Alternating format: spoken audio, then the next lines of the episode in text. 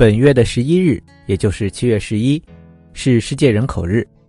之所以设立这个日子，是为了纪念在一九八七年的七月十一日，地球上的总人口突破了五十亿。而今年的这一天，联合国经济和社会事务部发布了《二零二二世界人口展望报告》。报告显示，世界人口预计将在今年的十一月份突破八十亿。从现代人类的祖先智人开始，人类在地球上生活了二十多万年，但直到两百年前，也就是一八零零年左右，世界人口才首次达到了十亿。但之后仅用了不到两百年的时间，就增长到了五十亿人口，在一九九九年达到了六十亿，二零一一年突破了七十亿，今年马上就会达到八十亿了。联合国预计。世界人口会在二零八零年左右达到约一百零四亿的最高值，之后将会维持这一水平，直到二一零零年。那为什么世界人口会在最近的两百多年出现这么迅猛的增长呢？这主要是因为现代医疗和卫生条件的巨大改善，让意外、疾病这些原因造成的死亡人数大大减少，人们的预期寿命有了明显的提高。以前，人们不小心受伤就有可能因为细菌感染而死掉。人类的平均寿命长期都在三四十岁左右。之前的那些问题已经不会再造成可怕的风险了。相比过去，很多国家的人均寿命也达到了七十多岁。现在小朋友遇到各种疾病，安全的风险也少很多，这让越来越多的人可以安全健康的长大。这次的报告还显示了一些其他有趣的内容，比如目前人口最多的国家是哪个国家呢？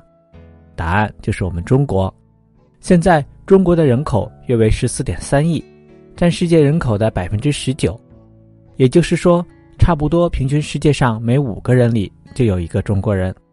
不过这一头衔马上就会易主。该报告显示，预计将在二零二三年，也就是明年。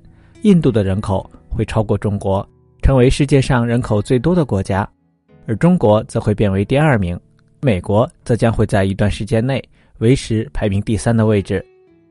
受到中国、印度这两个人口大国的影响，世界上前两大人口密度最大的地区也是亚洲，分别是中国所在的拥有二十三亿人口的东亚和东南亚，以及印度所在的。居住着二十一亿人口的中亚和南亚，这两个区域的人口共占世界人口的百分之五十五，也就是一半多一点。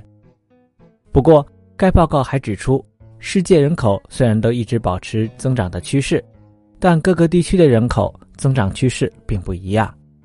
印度、中国以及非洲的尼日利亚是目前人口数量增长最多的三个国家，而预计非洲将会成为所有主要地区中。人口增长率最高的地区，到了二零五零年，非洲撒哈拉沙漠以南地区的新增人口将占世界上新增人口的一半以上，而欧洲则呈现的是相反的状态。由于很多欧洲人都不太愿意生孩子，导致欧洲国家的生育率一直处于一个较低的水平，新出生的人口越来越少。而在亚洲，日本和韩国这两个国家。也因为人们不太愿意生孩子，出现了人口的负增长。负增长的意思就是说，每年死亡的人数超过了每年新出生的人数，所以国家的总人口持续减少。中国人口的增长速度虽然在全球来看还是非常快的，但是现在也出现了减缓的趋势。最大的原因也是生育率的降低。现在每年出生的孩子越来越少，让总人口的增长率降低。相对来说，还会使老年人在总人口中所占的比例越来越高，而这种变化就被叫做人口的老龄化。社会的运行和发展都离不开人，因此人口数量的变化以及人口各年龄段的分布，都会对地区的经济发展带来较大的影响。这是社会科学重要的研究课题。那小朋友，你觉得人口是越多越好呢，还是越少越好呢？还是你有其他的想法，一起跟爸爸妈妈讨论一下吧。